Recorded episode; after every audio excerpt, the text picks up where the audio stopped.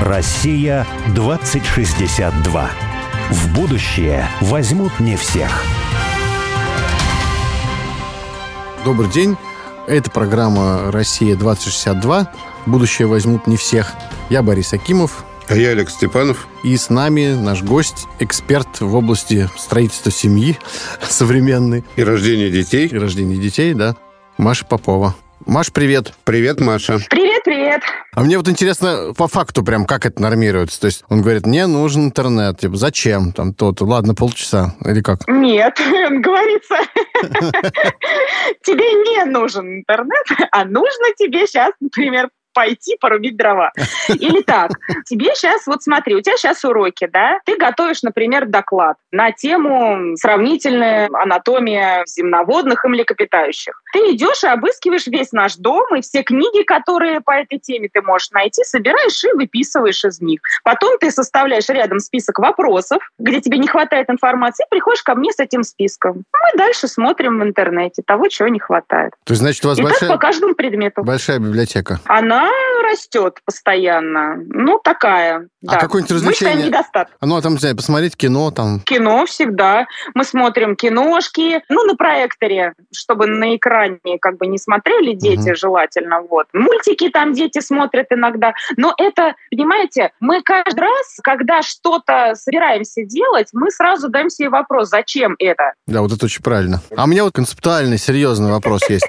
Потому что вот ты в первой части программы сказал, что вот главное задать себе вопрос «зачем?». И вот в случае с темой сегодняшней нашей программы «Семья», да, вот современная жизнь, в отличие от времен прошлого, да, очень как-то остро ставит для некоторых этот вопрос, а зачем она нужна, собственно, зачем семья, Мгм. да? И некоторые люди, ну, и многие, на самом деле, не могут найти на этот ответ, потому что действительно кажется, что ну, экономической целесообразности нет. И у меня вот, лично у меня созрела такая формулировка, что человек создан по образу и подобию Божьему, да, как сотворец, да, и вот еще Иван Крестьянкин говорил о том, что мы не пешки в руках Бога, да, мы занимаемся сотворчеством здесь. Если цель человека сотворчество, да, то я себе представил, что создание семьи с детьми, там, с мужем, с женой. Это такой наивысший акт творчества. Вот если себе представить, что это именно так, тогда если цель человека — это сотворчество, а наивысший акт творчества — это создание семьи, то тогда не остается никаких вопросов, а зачем она нужна? Если человек раскрывается через творчество, и высшей точкой является именно семья. И если попробовать именно так это объяснять, да, и так об этом говорить, что вот на самом деле, ну, ведь современному человеку понятно какие-то слова на тему самореализации. Он говорит, ну, значит, важно самореализовываться, важно достичь там какой-то успехов. Где? Ну, в какой-то там профессии или в каком-то увлечении, которое для тебя важно. То есть самореализация понятно. Вот если объяснить этому человеку, которому понятно, что такое самореализация, что это важно, что важнейший вообще элемент самореализации, наивысший, да, просто ступень этой самореализации, это создание именно семьи и такое вот дурацкое сочетание успешной семейной жизни, вот, вот как у, у вас, например. Вот. Да. То тогда, Ну вот вроде бы, смотри. тогда становится понятно, а зачем семья? Ну вот, ну потому что, потому что, а что еще важнее может быть? Вот ты была одна, да? Сейчас, смотри, развела вокруг себя целый мир. Там 11 человек вас теперь, да? Да. А то есть вот какое сотворчество-то, да, невероятное. Если это было бы так, по идее, семья должна была бы делать человека счастливым. Но вот большинство, если честно, людей, окружающих меня вот как-то с детства, и на своих родителей я тоже смотрю, что-то они все не больно-то уж и счастливые. А у тебя скорее многодетные? все просто носятся как жабы. А у тебя многодетная семья? У меня еще два брата, в семье мужа тоже есть брат и сестра. Да и всякие друзья у нас есть. Есть вообще бездетные, есть child-free, есть э, многодетные тоже. Разный народ. Слушай, Но- вот прерву секундочку, но на самом деле это не очень верно именно так оценивать уровень, так сказать, счастья э, и успешности, потому что, ну, можно сказать, там, вот люди пошли там учиться знаю, в Мархи, там, куда-то на архитектора, там, вот, вот много архитекторов есть, а что, они все счастливые, что ли, архитекторы? Ну, то есть даже есть, которые реализовались как архитекторы, а все равно что-то как-то не особо несчастные, а есть, которые Да. хотели быть архитектором, не получилось, а стали счастливы. То есть, э, на самом деле, Да. насколько ты там э, как бы успешно в общественном смысле реализовываешься в профессии, еще на самом деле не означает, что ты счастливый или нет. Счастье, оно все-таки все-таки гораздо более многогранно, как-то не только от вот этой реализованности зависит. Но если сместить акцент и решить, что семья — это вот эта наивысшая точка творчества, да, то тогда, понимаете, что там не все человечество туда не затянем в эту идею, ну, на всяком случае, у нас будет, вот у нашей такой вот этой парадигмы русского будущего, по которому мы тут рассуждаем, в области семьи будет определенный очень ответ, определенная точка зрения, вот, которую можно там не разделять, можно ее там отвергать, но, во всяком случае, ответ есть. Потому что если не ответить, тогда просто как бы те, кто говорят, что семья не нужна, они как бы, условно говоря, победили. Говорят, ну, мы считаем, не нужна, потому-то, потому-то. У нас логика есть. Да. А вы считаете, почему нужна? Мы говорим, поэтому. Он говорит, ну, не согласен. Ну, хорошо. А кто-то согласен. Вот, ну, хорошо, uh-huh. кто-то согласится, уже неплохо. Ты согласна? Ты согласишься? Ты уже согласилась.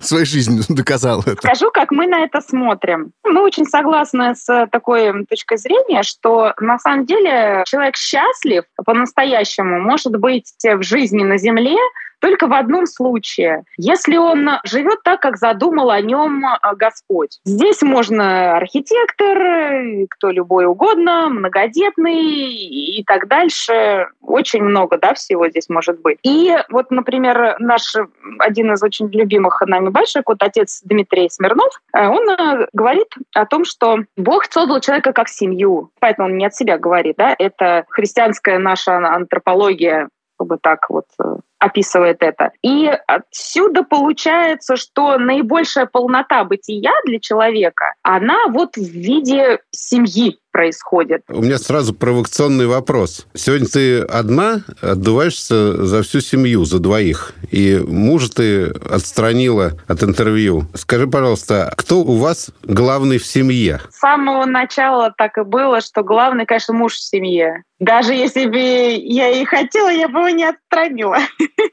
Это уж он так сам получился. У него была запланирована поездка, которая от него не зависела. Вот. А дальше, как ты говоришь справедливо, можно с этим соглашаться, не соглашаться, это может нравиться, не нравится. Есть еще важный момент по этому поводу, что сейчас очень неудобно жить э, семьей и пытаться вот так вот реализовать о себе э, замысел Творца. Нам кажется, что именно отсюда вот это ощущение, что Вообще семья это в целом не очень клево на самом деле. Ну вот невозможно поверить в клевость и счастье семьи, когда вот бездетные вот они такие, многие веселые, ну, по молодости, веселые там такие, скачут, делают, что хотят там, да, и рационально считают, что обременять себя излишне, а вдруг еще дети несчастными будут твои, как ты будешь жить вообще после этого такого преступления? И к такому образу жизни современная цивилизация, наша там европейская, да, не знаю, как там в Индии, но вот она очень благоволит такому. Так жить очень удобно. А семьей жить очень неудобно. Дорого, а большой семьей жить это вообще кошмар, как неудобно. И нам пришлось даже из Москвы уехать, чтобы жить большой семьей, потому что город придушает он не дает воли семье. Вот. И вгоняет тебя в рамки. А семья, особенно большая, она сама себе должна рамки создавать и решать, что для нее лучше, а не типа сколько метров в квартире. Вот знаешь, мне кажется, что мы еще такую подмену э, делаем именно в своей голове, интеллектуальную подмену, что вот счастье – это такое удовольствие какое-то сиюминутное. То есть вот, например, там я живу там в 11-метровой квартире. Ну, это же счастье. Ну, кто сказал, что это счастье, а не несчастье, например, да? Или я там один зарабатываю 100 тысяч рублей в месяц, там, да, а если у меня было 10 детей, то чтобы на каждого по 100 тысяч надо было бы зарабатывать миллион. Вот поэтому я счастлив, uh-huh. там, зарабатываю 100 тысяч, а там многодетный, который там зарабатывает 300, он несчастный человек, у него там по тридцатке да. на, на нос приходится. Это такое счастье, которое очень теоретически в нашей голове, а практически, практически, да, когда ты видишь, во-первых, э, ну, и там, я счастлив, когда я ничего не делаю, у меня есть свободное время, а вот эти многодетные, они все время кого-то попу подтирают, кого-то шлепают, кому-то что-то там говорят, вечно там, ну, что-то убирать и так далее. Но на самом деле труд и какая-то насыщенная жизнь, нелегкая может быть, да, но когда люди это видят, и когда особенно оглядываются, когда они идут по этому пути, оглядываются на пройденный путь, они понимают, что это счастье, да. И я вот много раз наблюдал, что дети, например, выросшие в многодетных семьях, они гораздо более нормальные, я бы сказал, да, а, например, вырастить э, одного ребенка в семье, ну, чисто статистически, когда я смотрю там на знакомых, я вижу, что они скорее ненормальные, да, но не получается никак нормального человека вырастить э, вот... В гордом одиночестве. В Имеется в гордом виду одиночестве. свойства личности, да? Ну, просто смотришь на человека, ну, и очевидно, что он какой-то, ну, вот, э, унылый, я не знаю, или там... Такой Да, себе. вот, такой себе, да. А многодетные дети, они, наоборот, гораздо более нормальные. Если там знаешь, семья, э, не это- полная, например, да, там, ну, или там мама одна, там, папа выращивает один, то то же самое, да, это всегда дети. А когда ты смотришь на полные семьи, пусть они даже все время в каких-то трудах и так далее, ты видишь нормальных, на самом Ну, деле, людей, полноценных. И мало того, у нас вот участница передачи Смотри. была такая Оксана Осинина недавно, да, и она очень емко сказала. Да. Она говорит, что, понимаешь, ты вот когда ну, профессионально себя в карьере какой-то реализуешь, да, ты вот считаешь, там, я достиг чего-то, да, когда ты прошел какой-то долгий Мгм. путь, по которому не останавливаешься. И Мгм. когда у тебя уже к концу жизни есть какой-то успех, ты можешь сказать, да, я вот был счастлив, вот, по крайней мере, в своей профессии, я реализовался. Но семья это примерно Мгм. то же самое. И она говорит, я считаю, что если мужчина, например, не смог реализовать там полноценную семью, ну, значит, у него проблемы. Я бы ему не доверил руководство ни предприятием, ни тем более быть ему архитектором. Я хочу сказать такую фразу модную сейчас скажу, хотя я это не очень люблю, но творчество это всегда выход из зоны комфорта. Мгм. Мы все это знаем, да, и в семье это точно так же. Творческий процесс семьи это то же самое, как э, этим занимаются творческие люди в других Ну, направлениях. конечно, деторождение, я говорю, наивысшая точка творчества. Вот. Да, Вместе но э, по поводу Маша тебе и По говорит. поводу вот- Да, но это некомфортно. Сказано было с самого начала, рожать будешь в муках. Вообще некомфортно.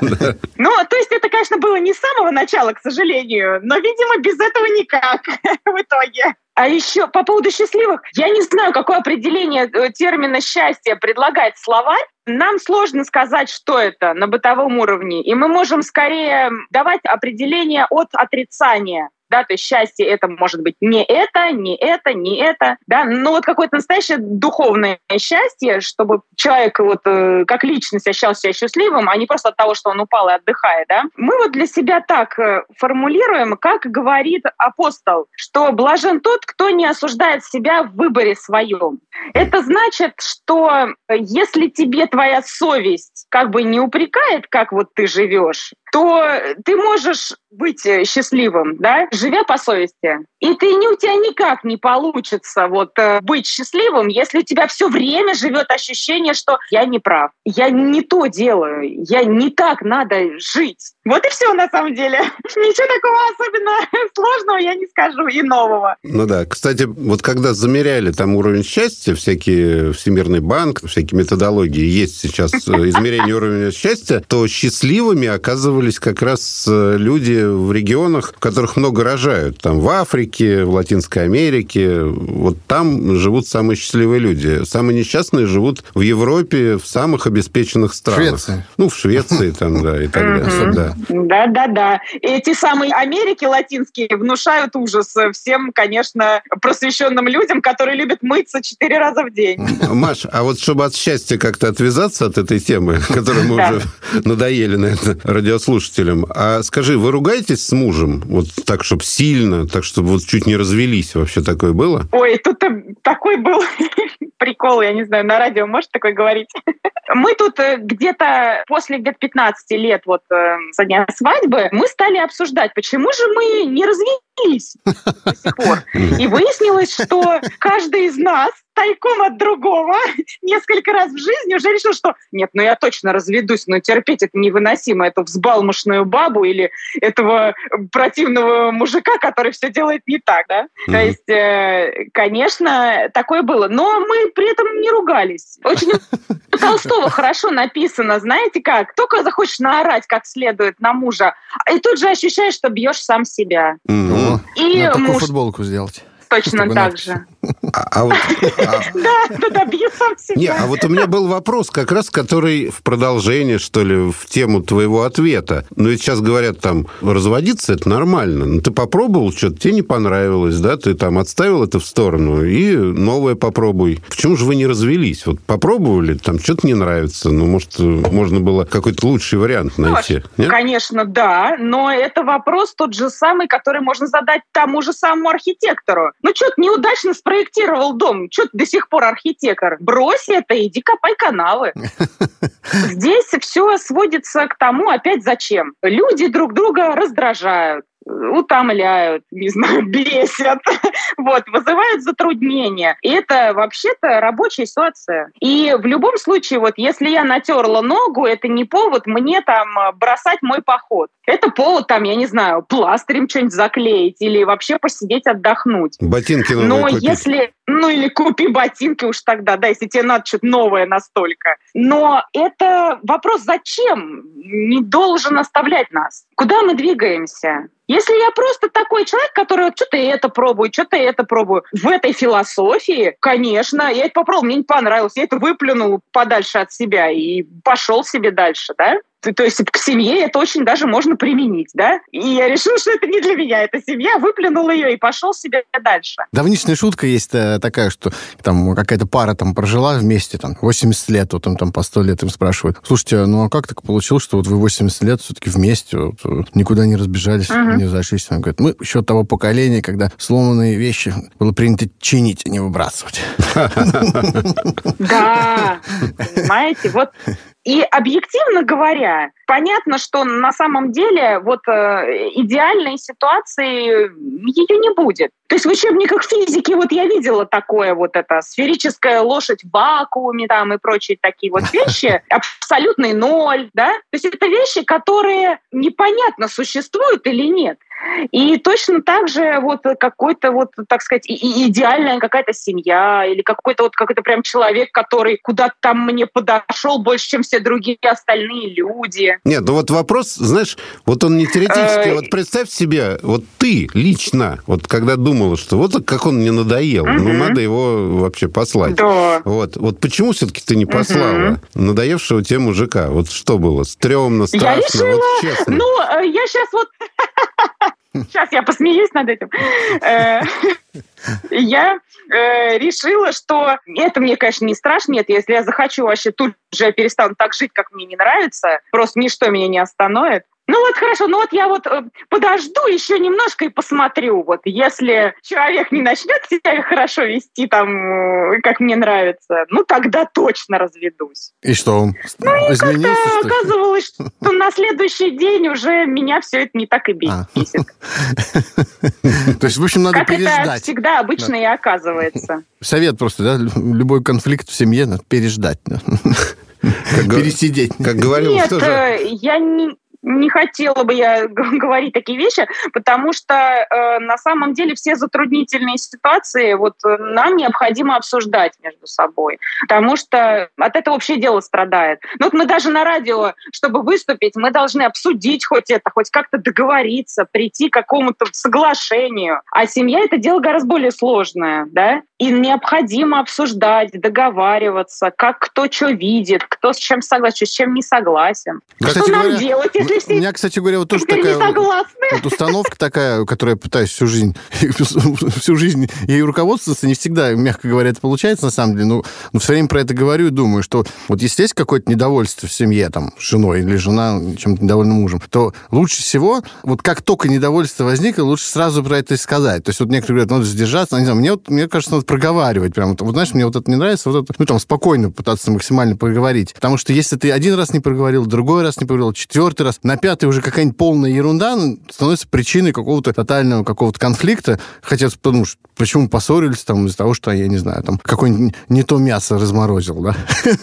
Вот. А на самом Да, деле... же не- утюг не так взял. да, да, на самом деле же поссорились, конечно, не из-за этого, а из-за того, что было много-много до этого каких-то э, конфликтов, которые не были проговорены. Поэтому вот я вот сторонник такого Понимаешь? больше говорить. Тапочки мне не Можно принесли, налить- когда я э, пришел Налить домой. вина или рюмочку и поговорить с женой или с мужем, мне кажется, это хороший. Мой, мой такой совет. Скажу, что обязательно э, нужно, конечно, нам вот время между собой личное это время гораздо важнее, чем, ну, мы как муж с женой, чем как бы время с нашими детьми, например. Просто потому, что мы главнее, чем дети. И от этого наше время, когда мы там сможем э, погулять, там, похихикать, что-нибудь вместе прикольное поделать. Следующего ребенка, важнее, чем например. э, что-то другое. Ну да, там, я не знаю, и, и, или что, любое угодно другое. Это, ну, во-первых. А во-вторых, я не знаю насчет проговаривать. Тут всегда надо думать о том, что с какой целью. Если цель моего проговаривания проблем заключается в том, чтобы устроить э, мощную свару, например,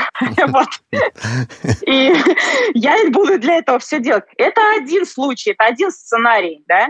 А если я хотел бы просто наладить отношения и прояснить ситуацию, это другая, другая вещь. И тогда и наши слова будут другими, и взаимодействие наше будет другое. Как моя знакомая одна говорила, Поэтому- еще важно очень, чтобы все были заняты, да, потому что она говорит, вот от безделья, да, вот как раз и происходят вот все эти. А когда ты постоянно занят, там, хоп, там, в деревню переезжаем, хоп, там, следующий ребенок беременный уже там, да, потом там надо там коров заводить. Нет, ну, Фа- занят общесемейным каким-то делом, да? Не Ну, занят вообще. конечно, да, да. То есть, когда есть всякие дела, так, говорит, можно все что угодно. Взорвать, растащить, поломать там и, и так далее. Но у нас, с другой стороны, не тема сегодня психология семейной жизни, а то мы как-то в нее...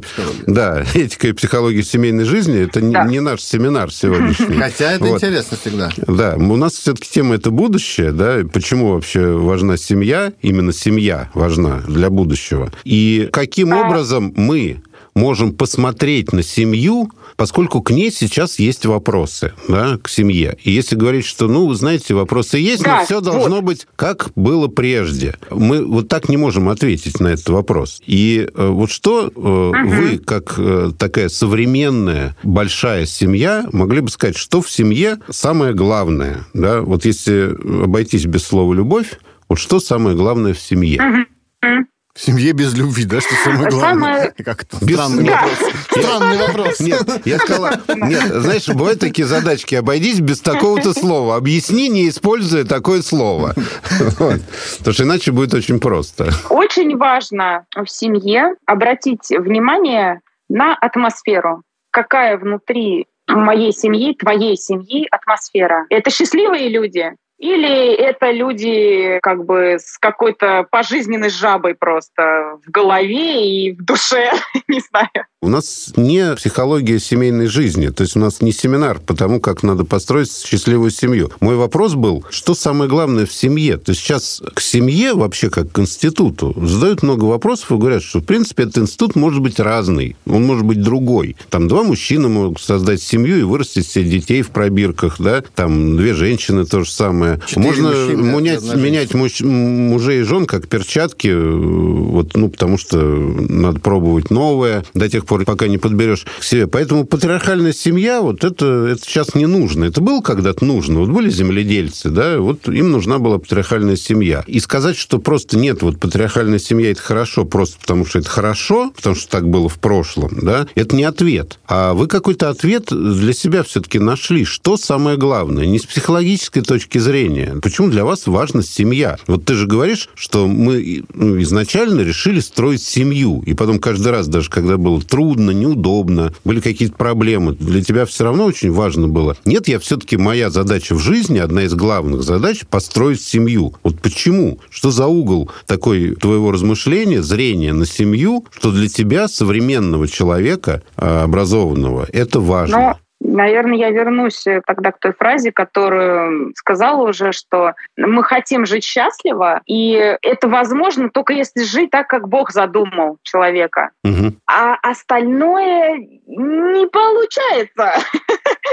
И мы хотим быть счастливыми просто. Короткий к этому путь, но короткий не значит легкий, но все равно самый короткий, прямой, да, это э, жить вот так, как э, Бог задумал человека. Он задумал его как семью, мужчину, женщину Плодитесь и э, размножайтесь. детей, как Да. А у меня есть последний вопрос, не побоюсь его. А какие у вас планы? Десятый? Ну, как, мы продолжаем строить. Корабль плывет по Житейскому морю. Вот, капитан управляет. Боцман во всем помогает. э, Команда должна расти. Оптимистично. Спасибо большое, Маш. Олег, помнишь, а мы когда в первый раз встречались с Машей и разговаривали с ней для нашей книжки «Россия-2062», которая в этом году, надеюсь, выйдет, то она, как биолог дипломированный и, собственно, человек, который занимался профессиональной биологией, вспомнила такой термин «выученная беспомощность». Я помню так, что это очень здорово характеризует жизнь в городе и вообще невозможность создания, по ее мнению, семьи нормальной, правильной в городе. Но я немножко подзабыл нюансы. А термин классный. Вот напомни, пожалуйста. Маша приводила такой пример, что если собаку вырастить в клетке, где она не может выпрямиться в полный рост, ну, в рост своих лап, да, и вынуждена ходить на согнутых лапах, то даже когда эту клетку снимают, выпускают собаку, она все равно всю жизнь ходит на согнутых лапах. А, Она это не есть их распу- выученная Да. беспомощность. Да. Очень классный термин. То есть человека как бы приучают, ну, человека или животное, приучают к какому-то образу жизни определенному, который, может быть, доставляет ему неудобства и несчастье. Но зато он прогнозируемый. То есть это прогнозируемая ситуация, прогнозируемое несчастье, прогнозируемое неудобство. И человек, и животное в том числе, предпочитает вот эту прогнозируемую ситуацию, даже если она несчастлива, чем выйти из зоны комфорта и просто выпрямить лапы. Поэтому вот ту жизнь, которую Поповы себе новую придумали и начали ее, да, она и говорит, что они вышли из ситуации вот этой выученной беспомощности. Да, они покинули город, покинули Москву ради того, чтобы иметь счастливую семью. Да, и завели много детей. Это тоже ведь такой вызов этой цивилизации. И, в общем, они вышли из зоны комфорта, но они просто заново организовали свою жизнь Ну сами. да, то есть вышли так, из, зоны, хотят. вышли из зоны комфорта, а на самом деле преодолели вот это самое явление выученной беспомощности. Здорово, на самом деле, сказано. Вот я думаю, что нам всем надо из этого явления выученной беспомощности выходить. И, и вот надеюсь, что как раз наша стратегия России 2062 это и есть стратегия по выходу из выученной беспомощности. Такие люди, как вот семья Поповых, они просто указывают нам направление. Да. Одно из возможных направлений. Я все, я прям туда иду сразу, за ними. С вами была программа «Россия-2062». Я Борис Акимов. А я Олег Степанов. Всего доброго. Россия 2062.